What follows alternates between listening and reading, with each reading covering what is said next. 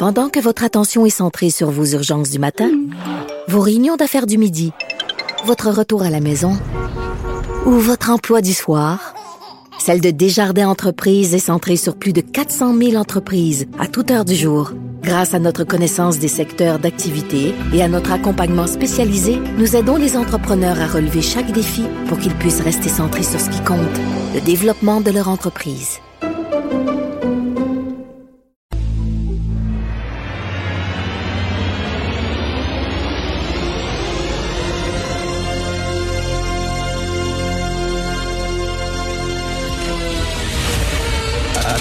Attention, cette émission est laissée à la discrétion de l'auditeur.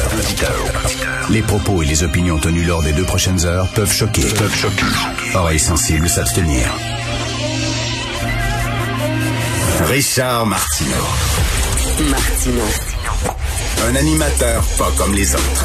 Richard Martineau. Cube Radio. Bonjour, bon jeudi, merci d'écouter Cube Radio. Demain, même si j'ai pas faim demain midi, je vais aller manger sur une terrasse, même si j'ai pas faim. Vais manger un hot dog, hamburger, n'importe quoi, rien pour m'asseoir sur une terrasse. Et même si j'ai rien à faire après euh, après l'heure du couvre-feu, habituellement, je vais me promener dehors quand même, même si j'ai strictement rien à foutre, puis je resterai chez nous, juste parce qu'il n'y a pas de couvre-feu. C'est la dernière journée sans terrasse, sans couvre-feu. You! Vous savez, quand on est dans les médias, on reçoit toutes sortes de, de, de, de, de lettres, de courriels, toutes sortes de messages, de demandes. Beaucoup de gens qui nous demandent de régler leurs problèmes, euh, comme si, je sais pas, on était des policiers, comme si on était des gens de différents ministères. Euh, ils nous prennent comme des euh, agents spéciaux, euh, je sais pas, des justiciers. Donc, j'ai un problème avec ma belle-sœur, j'ai un problème avec mon voisin, puis là, ils nous envoient des documents de cours et tout ça, puis ils veulent qu'on règle le problème, puis qu'on en parle. Il y a une règle, c'est les, les lettres écrites à la main. Souvent, les lettres écrites à la main au crayon de plomb. OK, c'est souvent, dans 99%, c'est des euh, pétés de la religion. C'est des gens qui nous écrivent sur Jésus, Marie, etc. Là, ça, ça, ça arrive souvent.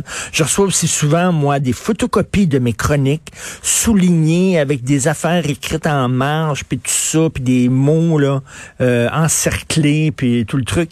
Et là, j'ai reçu un gros dossier ce matin. Puis ça, ça se veut comme un dossier ben, ben, ben important de Drummondville.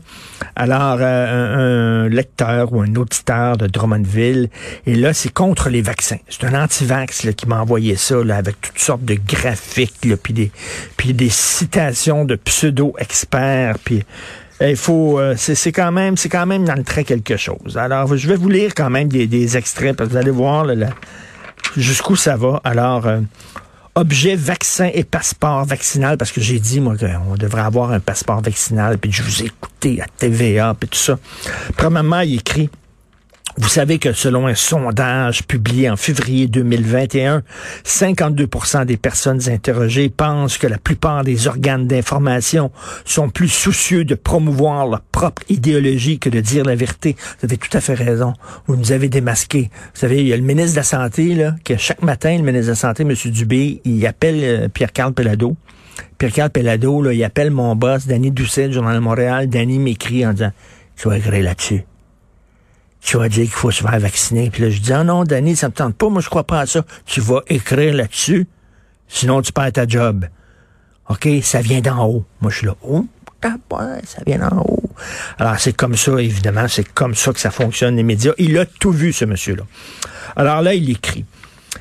Des milliers d'experts et chercheurs à travers le monde, indépendants et sans conflit d'intérêt avec les compagnies pharmaceutiques, évidemment, parce que tous les journalistes, on est payés, vous le savez, par les compagnies pharmaceutiques. Moi, tous les jeudis, je viens ici, puis il y a une enveloppe pleine euh, d'argent qui m'attend de Pfizer.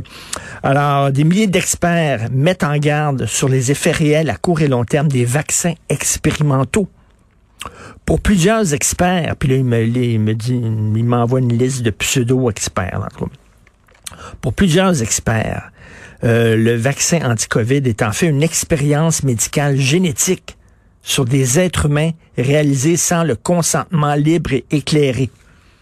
OK, là, c'est des expériences génétiques. Et là, il dit, et là, il cite un pseudo-expert, le Dr. Eden, Dr. Eden, je suis bien conscient des crimes contre l'humanité perpétrés contre une grande partie de la population mondiale. Donc, euh, la vaccination est un crime contre l'humanité, au même titre que euh, les génocides au Rwanda, l'Holocauste, euh, etc. Bon. je n'ai aucun doute sur le fait que nous sommes en présence de produits maléfiques et dangereux, maléfiques. Ouh. Et là, il y a toutes sortes de pseudographiques. Et il écrit aussi, attendez une minute, le vaccin COVID contient des nanoparticules décrites dans le brevet Microsoft PCU qui permettront de vérifier si les personnes sont vaccinées. Alors, dans le vaccin, il y a des nanoparticules, puis là, quand tu passes, je sais pas, devant des guérites, je sais pas trop ça fait pip, pip Parce qu'ils savent si tu été vacciné à cause des nanoparticules particules. Et là, le vaccin COVID contient 157 séquences d'ADN et de protéines dont la présence et le rôle sont inexpliqués, blablabla. Bla, bla. Qu'est-ce que tu veux faire contre des gens comme ça? Il fut un temps, dans les années 50, les gens étaient très naïfs. Les gens croyaient tout ce que les autorités leur disaient. Les gens croyaient niaiseusement et béatement le gouvernement, les grandes entreprises, euh, l'armée et tout ça. Mais on est passé d'un extrême à l'autre. Autant on était, on buvait là, tout ce que les autorités nous disaient, autant maintenant, on veut rien savoir et tout ce que nous disent, c'est des mensonges. Ce ne sont que des mensonges.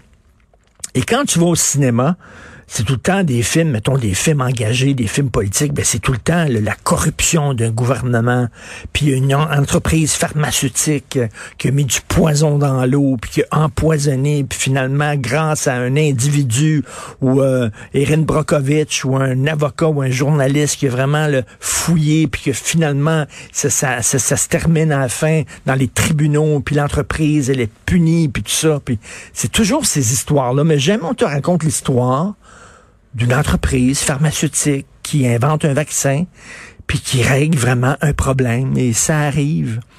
Et vous savez que Oliver Stone, il a fait un film sur l'assassinat de JFK. Complètement délirant. Mais le film est du délire, là, du début à la fin. Où c'est la mafia qui est impliquée là-dedans, puis les Cubains, puis le Parti républicain, puis la CIA, puis le FBI. Puis on dirait qu'il y a des milliers de personnes qui étaient au courant de l'assassinat de Kennedy, puis tout ça. Et quand il a terminé son film, il a, euh, ou alors c'est au scénario, le producteur a dit c'est pas assez parano, les gens aiment ça, les gens veulent que ça, le méchant gouvernement, tu ajoute-en. Ajoute-en, c'est vrai ça. Puis dit, ah oui, moi, c'est passé parano, l'ajoute encore plus. Fait que là, il réécrit son film, le scénario, en ajoutant des affaires encore plus paranoïaques parce que ça marche. Ça pogne. Il faudrait peut-être à un moment donné dire aux gens, ben, ça se peut que les autorités, des fois, pas tout le temps, on n'est pas naïf, mais ça se peut des fois que des partis politiques agissent pour le bien de la population. Ça se peut que des policiers chaque fois qu'il y a un film, c'est policier, tout le temps, évidemment, c'est spectaculaire. Vous savez comment c'est les médias, on parle pas des, avions qui atterrissent tous les jours. On parle de l'avion qui a craché. Fait qu'on fera pas un film sur un policier qui fait bien sa job, qui est correct, qui trouve ça dur, sa job, mais qui fait sa job comme faut, puis qu'il rentre à la maison, puis il mange avec ses enfants, puis sa femme. Mais non, on parlera pas de ça. On va parler le policier corrompu, ça. Puis à force de voir des films et des séries comme ça, on a l'impression que tout est pourri. Les médias sont pourris. Euh, les policiers sont pourris, les politiciens sont tout écœurés. Et, et, penser comme ça, c'est aussi stupide que dans les années 50 quand on dit Hey, un policier, un policier parle, c'est la vérité. être 100% naïf et 100% sceptique, c'est niaiseux. Fait qu'à un moment donné, il va falloir être entre les deux, là, puis voir la, réalité telle qu'elle est. Puis d'ailleurs, le comité indépendant là, qui a remis son rapport sur euh, l'avenir de la police au Québec, ils ont déposé le rapport le premier anniversaire de la mort de George Floyd. Ben, c'est certain que c'était symbolique. Peut-on rappeler, s'il vous plaît, que George Floyd s'est fait tuer aux États-Unis?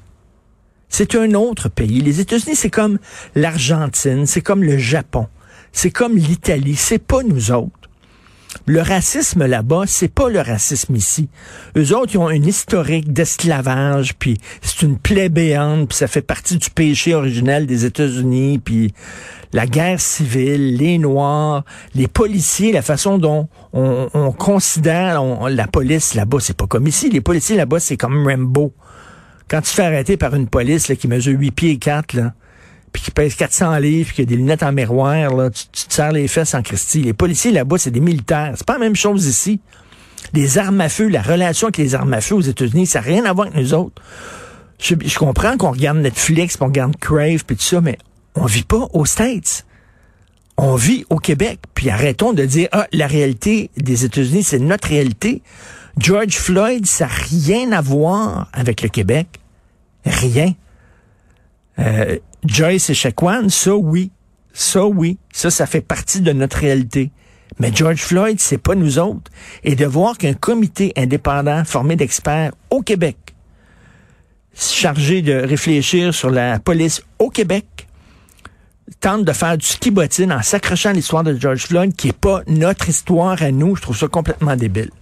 Va falloir à un moment donné dire on vit au Québec, puis on a d'autres réalités, puis c'est pas notre réalité, puis c'est pas notre histoire, puis c'est pas notre culture.